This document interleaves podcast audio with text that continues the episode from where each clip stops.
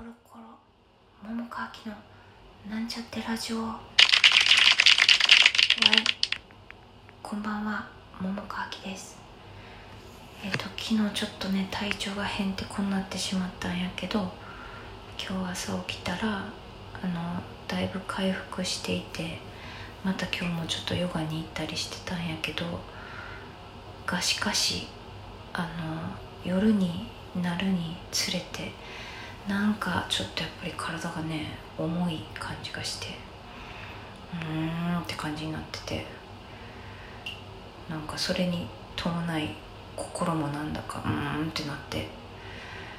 うーんこれはもしかしたらあれですかね。まあ女の子の日が近づいているということなのやもしれません。それも大いにあるかもしれないんですけれどもまあそんなこんなで今日はねちょっと長々しゃべりたいとあまり思わないので早々終わりたいと思います、まあ、こういう時はねちょっとなんか癒しのお花の写真とかなんかねそういうのをね見たりするとなんかちょっとほわわんっていう風な気持ちに私は慣れていいなと思っています。実はさ今道とかさ歩くとさアジサイが結構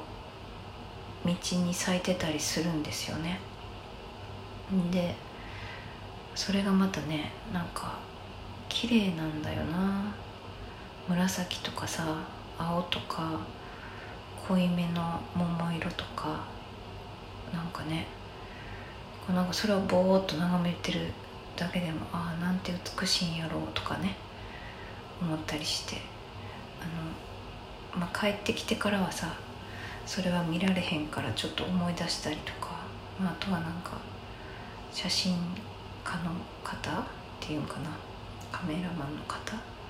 とかが撮ってるそういう写真とか見ながらちょっとふわわんっていう気持ちに なっていましたよ、うん、がしかしあの、まあ、こういう時はね